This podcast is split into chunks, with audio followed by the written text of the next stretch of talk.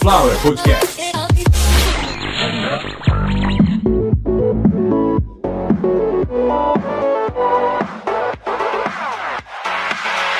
Começando mais uma edição de Caviar uma Ova, que é um oferecimento de Sunflower Podcast. uma usina de podcasts, episódio de número 180, ou seja, é o centésimo octagésimo episódio. Acertou, miserável. O episódio que traz um assunto muito interessante, já que a gente está chegando aí na época de eleição. E o Caviar uma Ova que nasceu logo após as últimas eleições presidenciais de 2018 onde eu até comecei brincando com aquela coisa toda, né? Era político indo para todos os tipos de cadeia, era carro sendo parado no meio da rua e Polícia Federal prendendo gente. Hoje a gente vê aí o juiz que mandou prender todo mundo que queria ser presidente e tudo mais. Não vai, ainda bem. Mas hoje não vamos falar de política. E só um pouquinho de história. É que para eu explicar para vocês e matar a curiosidade de vocês a respeito desse fato curioso da gente tratar a política como uma coisa que só pode ter dois lados, né? Só pode ter esquerda e direita. Eu vou explicar hoje para vocês de onde surgiu isso, ou seja, não existia nenhum conceito de posição de lado político antes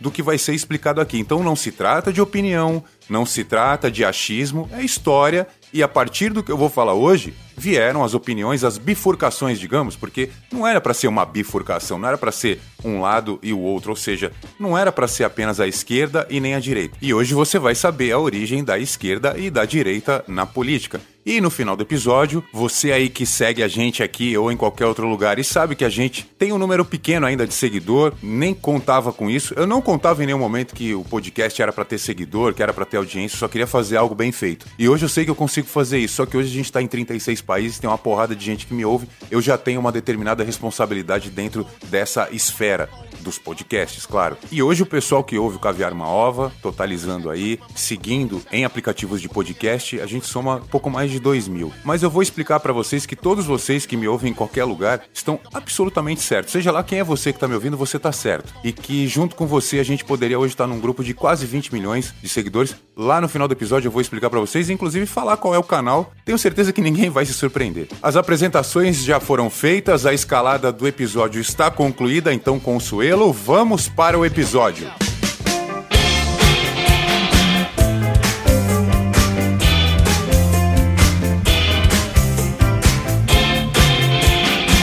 E Pode parecer que eu esperei a vida inteira por esse momento, mas não, eu não planejei isso. Falar sobre monarquia absolutista com Rock the Casbah de The Clash de fundo. Parabéns pra mim, diga-se de, diga de passagem. E pra quem não pegou o contexto, bola pra frente, segue o jogo, daqui pra frente fica mais fácil.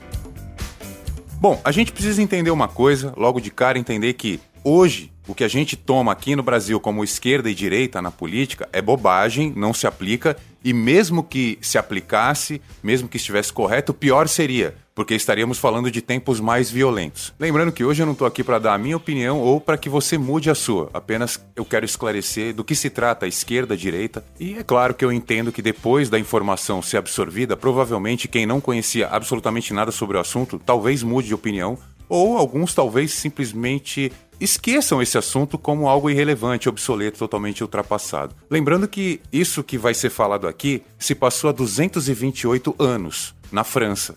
Faz muito tempo, por um outro povo que até hoje tem uma outra cultura. Então, seja lá o que você ouvir aqui hoje, faz parte da história do povo da França, faz parte da história de um povo que nunca foi o nosso. Mesmo assim, não tão inofensivo como algumas palavras, como algumas heranças do léxico, a gente também trouxe coisas da política, que, de uma maneira geral, são extremamente tóxicas, contaminantes por nosso dia a dia aqui no Brasil. E uma dessas péssimas heranças que a cultura do povo francês nos deixou foi a tal da esquerda e da direita, que veio da Revolução Francesa, final do século XVIII. Uma coisa totalmente inadequada para qualquer discussão política hoje é a gente comparar qualquer tipo de viabilidade de chegar a alguma solução com o que acontecia naquela época. Eram tempos extremamente violentos. E que, exatamente como hoje, era uma violência que se deflagrou através de pobreza, através de concentração de poder, de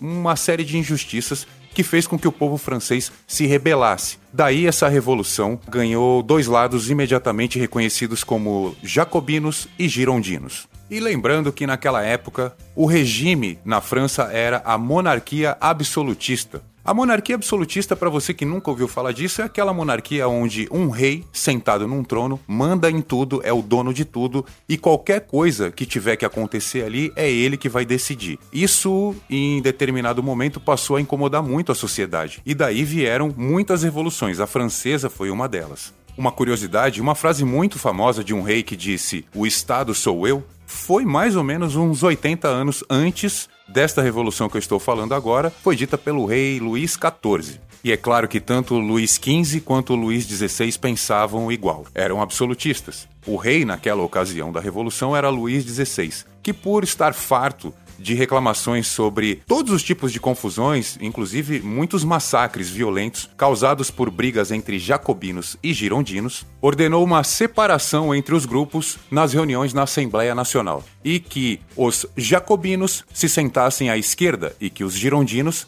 se sentassem à direita. Quem eram os jacobinos e quem eram os girondinos? E o porquê de geralmente a direita usar a cor azul e geralmente a esquerda usar a cor vermelha.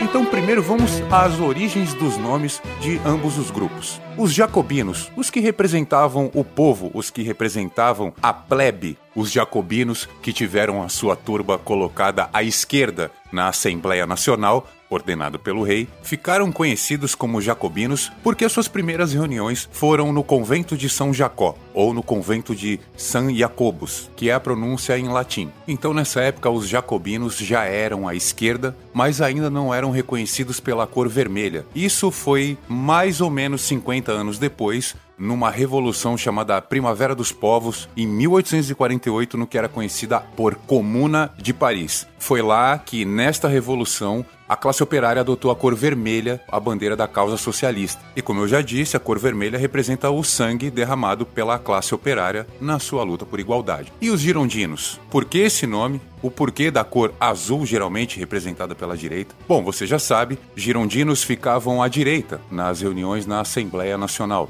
Os girondinos representavam o poder, representavam os interesses da nobreza. E os girondinos também saíam na porrada com os jacobinos, que estavam lá à esquerda. Na França existe uma região de rico, tipo Jurerê Internacional, chamada Gironda. Um partido político foi formado e deputados de pensamento conservador, de pensamento moderado, eram integrantes de um partido também conhecido como Gironda. Esses deputados formaram um grupo fechado, um grupo que se estabilizou e ficou conhecido como, acabei de falar, como moderado. Eles defendiam a burguesia de uma maneira moderada, conservadora. E eles, claro, eram a favor, geralmente a favor, do poder, mas não do rei. E quando em uma monarquia absolutista você não está partidário ao rei, tecnicamente você seria um anarquista. Mas quando você está a favor de poderes como a igreja e as armas, no caso o exército, você não é um anarquista, você é um opositor ao governo. Porém, para que isso se defina de uma maneira clara, é necessário que se estabeleça um novo poder. E é por isso que vinha a guerra entre jacobinos e girondinos. Ambos queriam tirar o rei, porém, ambos queriam obter o seu lugar no poder. Eles queriam transformar a monarquia absolutista que regia a França em uma monarquia constitucional, que é uma monarquia onde o rei tem os seus poderes limitados ao que está ali na Constituição. tem uma pequena diferença. Por exemplo, ele não pode cortar cabeças, né, que já é uma coisa bem legal. Em uma monarquia absolutista, por exemplo, em alguns impérios, você tinha que pagar por ter nascido. Sendo que isso já vai acontecer de qualquer jeito, a natureza já impõe isso. Numa monarquia constitucional, por exemplo, você ter que pagar por ter nascido já é algo que a gente não vê. Existem grandes diferenças. E quem queria muito essa monarquia constitucional, com certeza absoluta, eram os jacobinos e os girondinos, menos o rei. Então, algumas brigas entre esses dois grupos jamais foram desestimuladas. Quando você é um rei e tem dois grupos querendo tirar o seu lugar, mas esses dois grupos também estão brigando, é claro que para o rei o interessante é que esses grupos briguem até a morte. Então, até chegar ao ponto de separarem os grupos, porque realmente eles iam acabar só quando não tivesse mais integrantes de um lado ou de um outro. E a Revolução Francesa era conhecida pela sua crueldade, pela sua brutalidade. Um cara chamado Maximilien Robespierre, por exemplo. Aliás, se vocês já viram a novela Que Rei Sou Eu, deve passar em algum desses canal merda que tem na Globoplay. É legal que essa novela é uma sátira, fizeram uma bagunça danada, mas é engraçadinha e alguns pontos da Revolução Francesa eles tiram um sarro ali. O Luís XVI é, é uma rainha, o Robespierre, se eu não me engano, é o Edson Celulari. Mas agora também não dá para falar dessas coisas, que isso aí é coisa que. É, é legal, é legal. Não vou negar que é legal, mas não dá para falar aqui hoje não. Pô, meu, ô, que rei sou eu? Tenho Corcoran, tenho Ravengar, tem Aspu. Que é uma coisa que tinha muito naquela época andando para lá e pra cá. Até porque, bom, eu não vou, eu não vou sair do, do foco que a gente tem que falar do, do que menos importa, que são os girondinos. Mas vocês já entenderam até uma parte, né? Se os girondinos representavam o poder, se eles representavam a nobreza, e a cor que eles adotaram foi a cor azul, a bandeira deles passou a ser azul, provavelmente todos vocês já estão falando aí em coro, né, em modo uníssono. Ah, então foi por causa das casacas do exército de Napoleão. Exatamente. Então, para que a bandeira dos girondinos ficasse de uma cor adequada ao que eles acreditavam, né, Napoleão Bonaparte foi um cara ruim. Vocês precisam entender isso. Ele fez coisas boas para a França, como garantir, por exemplo, a segurança territorial dos franceses, o direito. Na Constituição francesa, o direito à propriedade privada é dedo dele também, mas ele foi um cara ruim, né? Ele metia uns castigos ali que hoje o Napoleão seria condenado em qualquer tribunal de guerra. Para vocês terem uma ideia, na cabeça do Napoleão, criança negra era um castigo para a população local. Criança negra, ela ia crescer, ia se tornar qualquer coisa que vocês podem imaginar de ruim na cabeça dele. E ele afogava a criança negra junto com o soldado que perdia a batalha ou que deixava ser roubado, enfim. Napoleão não foi uma boa pessoa. Tem que deixar claro aqui. Adolf Hitler. Napoleão Bonaparte, Guilherme de Pádua, Hildebrando Pascoal, Goleiro Bruno, DJ Ives, Irmãos Cravinho, Vladimir Putin e Pedro Guimarães da Caixa Econômica Federal. São todas pessoas ruins, aliás, e muitos aí têm envolvimento com a cor azul, mas isso agora não vem ao caso. O importante é que eu acho que eu consegui explicar que esse é um conceito muito antigo de girondino, de jacobino, jacobinismo, girondinismo. Pô, em 2022 a gente tá falando de um negócio de 1794. A brincadeira dos caras era cortar a cabeça dos outros. Aliás, eu não falei para vocês que o líder da Revolução Jacobina era o Robespierre? Adivinha o que aconteceu com ele? Ele foi julgado e guilhotinado em, sei lá, em 10 minutos. Os caras entraram lá no lugar que ele tava e mataram o cara, acabou. Acabou. A... E e quem é que gostava de fazer isso? Os jacobinos, que representavam, no caso, a tal da esquerda. Não eram santos, nem jacobinos, nem girondinos, nem os representantes do povo, nem os representantes da nobreza, nem a burguesia. Nunca foram. Tanto os que defendiam o povo quanto os que defendiam a nobreza eram violentos e assassinos. Esse mesmo rei dessa história, o rei Luís XVI, foi decapitado, foi para a guilhotina. Naquela época, a briga era por poder e quem estivesse em desvantagem corria o risco de perder a cabeça ou morrer de fome. Esse era o cenário político de uma das nações mais evoluídas da época, no final do século XVIII. A Revolução Francesa ela era constituída por violentos confrontos, onde sempre pessoas morriam de maneira violenta e covarde. E ali tinham dois poderes querendo mais poder. Hoje, a gente na política, na nossa política, num mundo onde a gente tem internet, onde atravessamos fronteiras de maneira organizada por portos e aeroportos, trazendo e levando informação de todas as nações para todas as nações.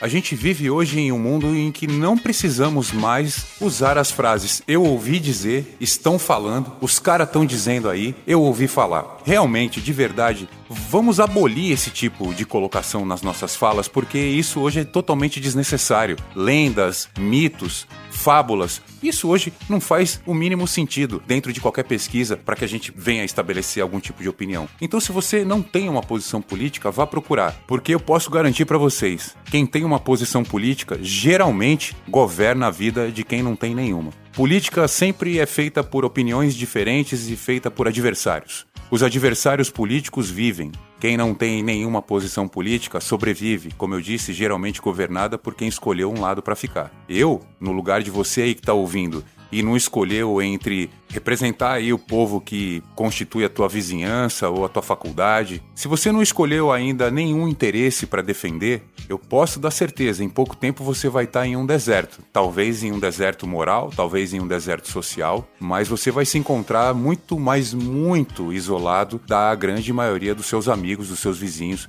das pessoas que constituem sua vida cotidiana. Ou seja, não ter nenhuma opinião política te afasta da sociedade. Sobre esquerda e direita, que é um conceito ultrapassado, praticamente medieval, de uma época que queimavam pessoas em fogueira e cortavam cabeça de pessoas, eu expliquei para vocês o básico que dá para fazer em pouquíssimos minutos aí, talvez um pouco menos de 15 minutos. Mas podem ter certeza que a origem dos termos esquerda e direita na política surgiu aqui, onde eu expliquei para vocês que na Revolução Francesa a opção de um rei foi colocar dois grupos separados para que as brigas parassem. Os jacobinos ficaram à esquerda e os girondinos ficaram à direita.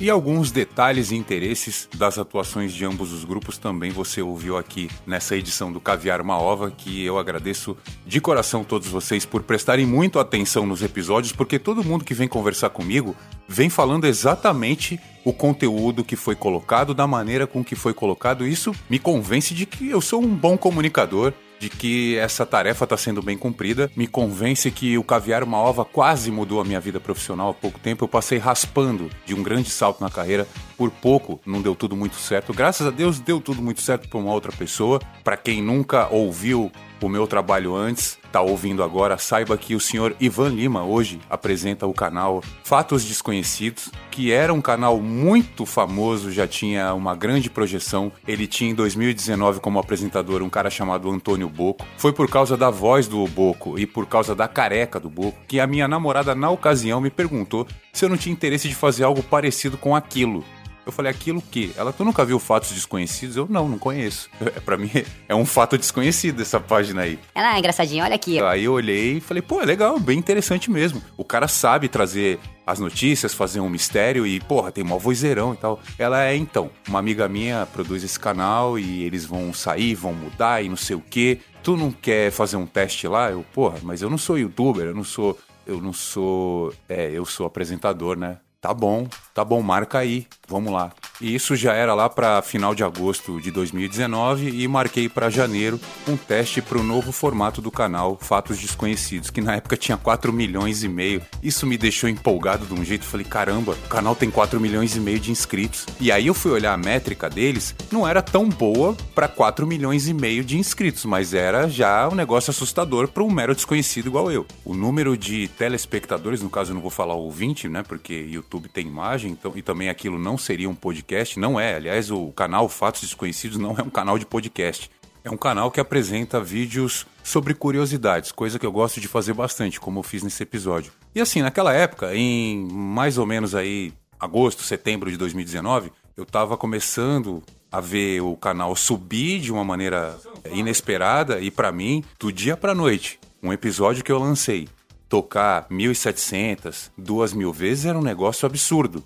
E que eu sabia que aquilo ia dar em alguma coisa, né? pelo menos na minha, na minha inocente visão, né? E o que aconteceu foi exatamente isso. Eu fui indicado para apresentar um canal onde um cara já muito bem estabelecido, pelo menos com o trabalho de voz, que é o Antônio Boco, apresentava por uma decisão interna, tudo iria mudar naquele canal e eles queriam alguém um pouco mais velho. Pô, e se vocês olharem, você vai falar, Carlos, mas tu é mais novo do que o Boco. Eu falei, é, mas eu sei fazer o papel, digamos. Eu tenho outras facetas que vocês não sabem. Eu posso falar de coisas de uma época que as coisas eram diferentes. É. Mas eu posso também apresentar uma voz jovem e forte igual a do Zacarias, né?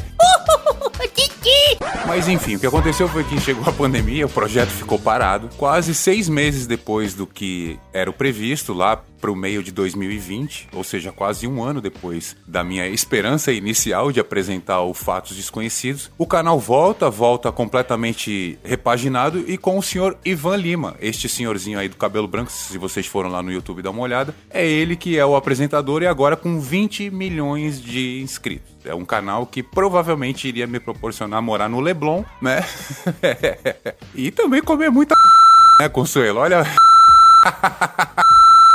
mas isso aí fica para uma outra oportunidade. E, para deixar claro para todos vocês, é claro que eu desejo isso pro meu canal. Se eu tiver que ostentar 20 milhões de inscritos, se eu tiver que todo dia contabilizar uma audiência de 11 dígitos, tá tudo bem seja lá para quem for. Mas é claro, o Caviar Uma Ova é meu filhinho, né? Ele é o meu menino que eu cuidei aí por quatro anos e agora ele tá passeando em 36 países. Eu gosto demais de fazer o Caviar uma Ova. Lembrando que eu tenho outros podcasts que estão na garagem, mas uma hora ou outra tudo volta. Vocês podem ter certeza. Isso se eu não for parar em algum canal, porque pelo que eu tô percebendo, acho que eu serei a opção em breve de algum veículo de comunicação que todos os anjinhos digam amém e que os capetinha também, aqueles cramulhão da garrafa, eixo de encruzilhada e tudo mais. Eu queria agradecer a todos vocês aí a audiência desses últimos, pelo menos dos últimos quatro episódios, tem sido algo bem diferente desse passado recente. Aí eu tô falando de alguns poucos meses, cinco, seis meses. Só que eu tenho que entender agora também que a audiência de podcast não funciona como de outras coisas e que eu não tenho que ficar olhando para a audiência agora. Eu tenho que me preocupar com a qualidade da audiência. Por exemplo, muitos ouvintes têm entrado em contato comigo para falar de coisas do podcast que é uma coisa que me deixa muito feliz.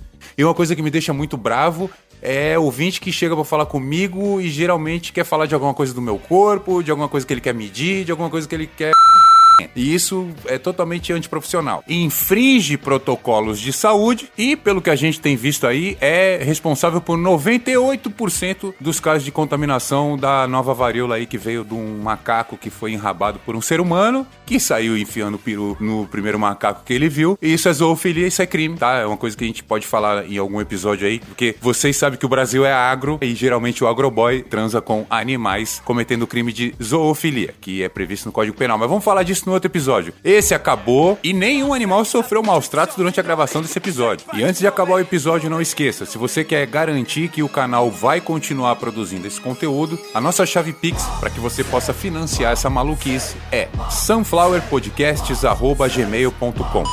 Muito obrigado a todos vocês que ouviram até agora e a gente volta no próximo episódio. Centre-ville, MARS, pas besoin de te présenter ma ville. Ça rappe depuis les premières heures, microphone branché à vif. Ça rappe dans tous les coins, se rappelant du rap d'hier. Troisième génération d'MC arrive déjà la quatrième. Identité marseillaise, ni New York ni Atlanta. Nous on reste fidèles à nous-mêmes, on n'attend pas, nous on s'en bat. On garde l'honneur des gens d'en bas, énervé ou nonchalant. Trop sincère, numéro un s'appelle à jamais Luciano. Marseille, Marseille, a toujours fait vibrer la France. Ce fut un temps où tout l'hexagone rappait même avec l'accent. J'en place une pour les absents, puis une autre pour tous nos anciens. Ton chial toi, mais ferme-la et colle ta tête aux anciens. Nous on rappe avec des principes, la tue son cœur avec des principes et j'insiste car dans ce bis trop de qui vacillent. Faire le fou c'est facile, rester vrai c'est fragile. MARS c'est magique, un peu de cœur t'enraye la machine. Tu verras pas venir le coup d'éclat. Sunflower Podcast. Perfect.